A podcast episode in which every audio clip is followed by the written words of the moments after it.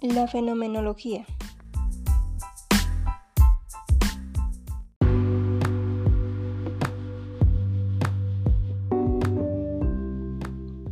En este podcast compartiré el método de investigación fenomenológico y las ventajas que ofrece en investigación educativa, así como un diseño sencillo de comprender de los pasos que deberías seguir como investigador en caso de elegir este método para el estudio que realices.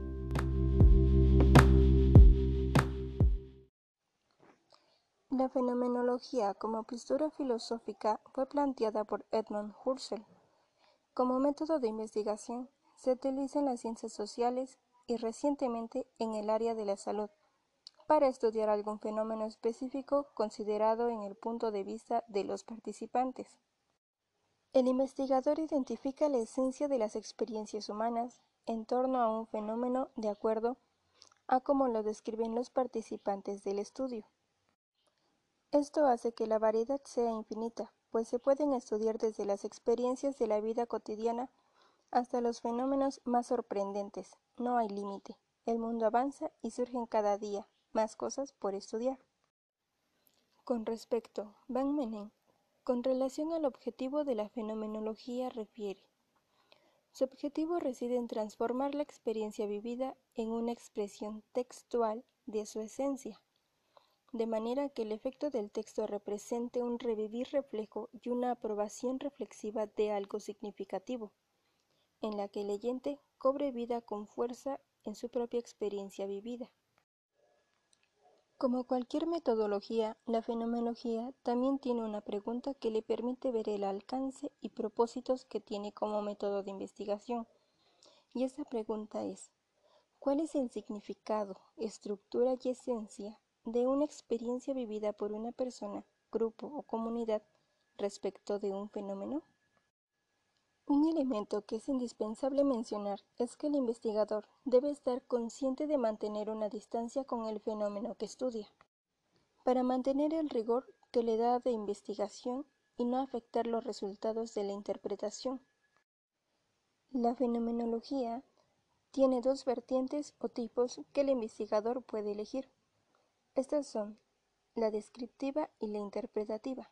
La descriptiva se enfoca en recabar las narraciones o descripciones de los sujetos que forman parte del estudio, respetando en todo momento sus propias percepciones acerca del fenómeno estudiado.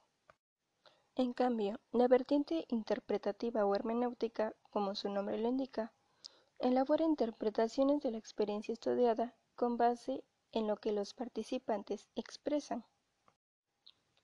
Las principales acciones a realizar en un diseño fenomenológico según Hernández Fernández y Baptista 1. Partiendo del problema, es decir, decidir el fenómeno de interés. 2. Elegir el contexto de los participantes, individuos o miembros de los grupos que hayan experimentado el fenómeno de interés. 3. Inmersión del campo, reconocimiento y posterior revisión del lugar donde ocurrió el fenómeno y las experiencias. También la búsqueda de los antecedentes históricos sobre el fenómeno y los participantes con el fin de contextualizar. 4. Recolectar los datos sobre las experiencias con el fenómeno o planteamiento.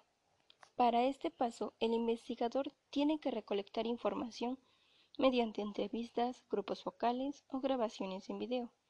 Esto con el fin de tener varias descripciones y narrativas de las experiencias. 5 transcribir las narrativas de las experiencias y agregar todos los materiales e información a la base de datos. 6. Revisar todas las descripciones e información, vista o lectura general de los datos, para tener un panorama completo de toda la investigación. 7.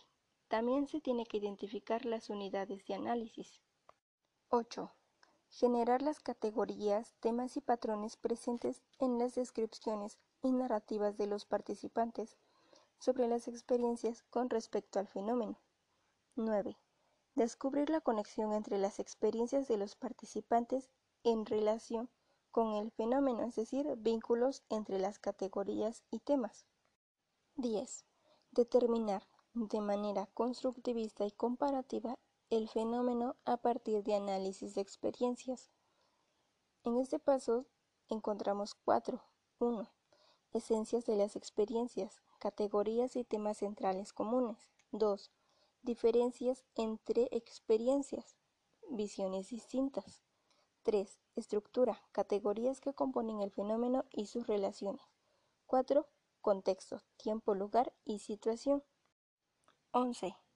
Desarrollar una narrativa general que incluya las categorías, temas comunes y diferentes presentados individualmente así como sus vínculos dentro del contexto. El producto es una descripción del fenómeno y las categorías emanadas a partir de las experiencias. 12. Validar la narrativa y descripción del fenómeno con los participantes y revisar con otros investigadores. 13. Elaborar reporte final. 14. Si se requieren más datos, hay que recolectar hasta saturar y lograr entendimiento del fenómeno. Las ventajas que voy a mencionar son para la investigación educativa.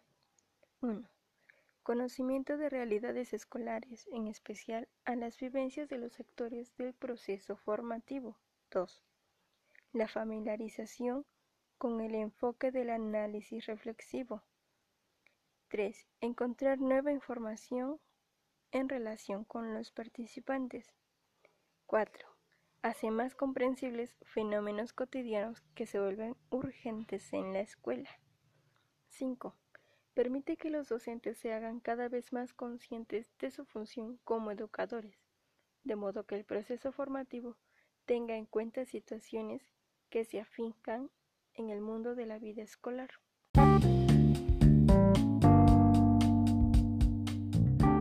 A modo de conclusión, hay que tener conciencia que no hay métodos malos ni buenos, solo adecuados al tipo de problema y objetivos que pretenda lograr el investigador.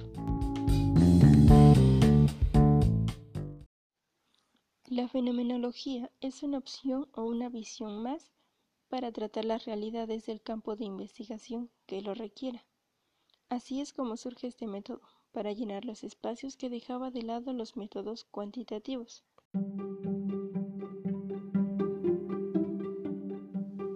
Si tu objetivo es estudiar fenómenos, analizarlos, comprenderlos e interpretarlos desde la perspectiva de las experiencias vividas, la metodología fenomenológica es la adecuada para tal investigación.